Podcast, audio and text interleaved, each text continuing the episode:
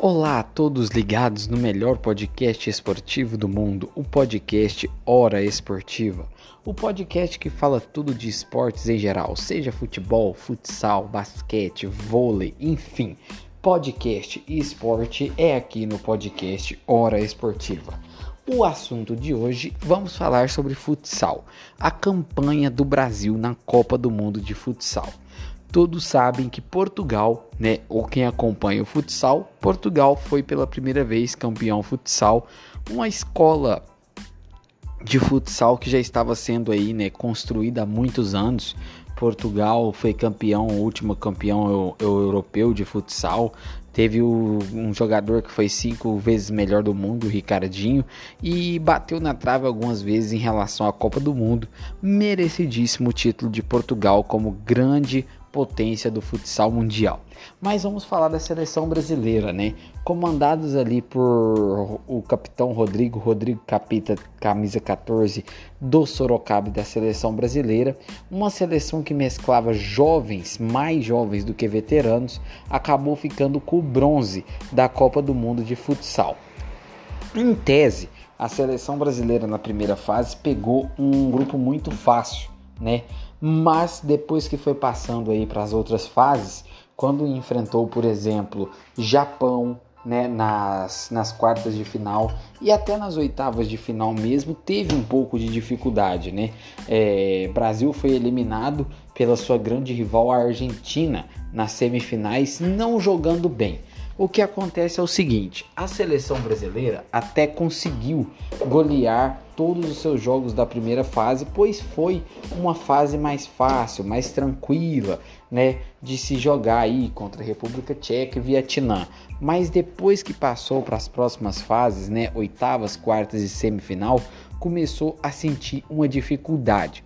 Dificuldade técnica, dificuldade física, dificuldade de grandes estrelas desde que Falcão deixou a seleção brasileira de uma maneira pífia, sendo eliminado por Irã, que começou a ser forte do futsal depois de eliminar o Brasil mostra que o futsal brasileiro é mais um esporte que precisa de um incentivo maior.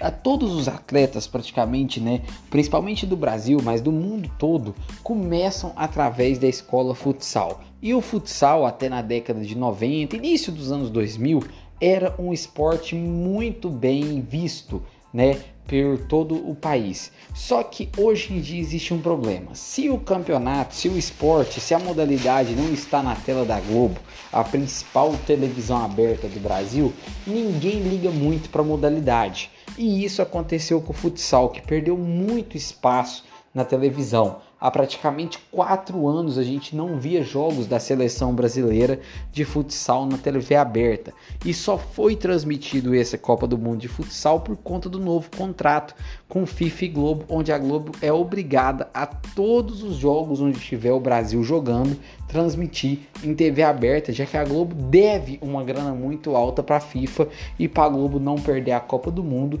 reafirmou um novo contrato, fazendo que toda vez que o Brasil jogar em qualquer competição que a FIFA transmitir, a Globo tem que transmitir em TV aberta. Foi ótimo, né, para ressuscitar o futsal, coisa que muita gente nem sabe regras, mas o futsal ainda precisa sim de um apoio. A CBF começou a tomar conta do futsal, para mim não vai mudar nada. A gente lembra que o futsal há anos atrás, até 4, 5 anos atrás, sofreu escândalos em relação a patrocínio, em relação aí a desvio de verba, tanto que a CBF assumiu, só que a CBF também é cheia de problemas, é uma corrupção muito grande. Enfim, eu acho que o Brasil tem um grande potencial para voltar a se tornar líder mundial no futsal com o sem Falcão.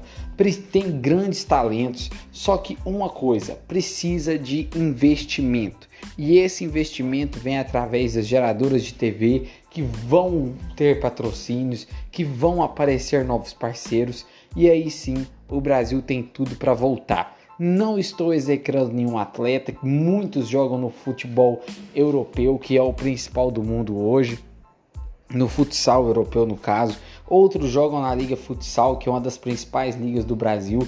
mas se não tivermos investimento e um pouco mais de seriedade no futsal, que é onde tudo começa no esporte e é para mim uma das principais modalidades de esporte mundial, infelizmente não teremos aí é, ganhar mais nada, né? Porque Falcão foi só um, o Pelé do futsal e não irá existir mais.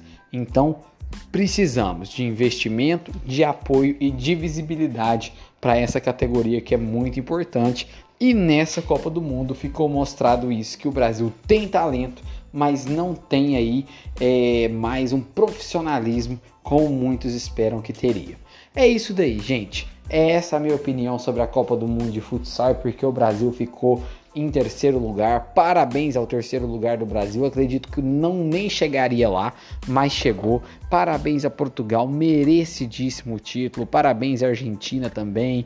Rússia e Espanha que ficaram no meio do caminho. Enfim, em tese foi uma grande Copa do Mundo de futsal e todos que participaram estão de parabéns. Nós vamos ficando por aqui, lembrando que você pode escolher o assunto da próxima semana no nosso Instagram e nas nossas redes sociais através de mensagem e fiquem todos com Deus. Uma ótima semana. Voltamos semana que vem.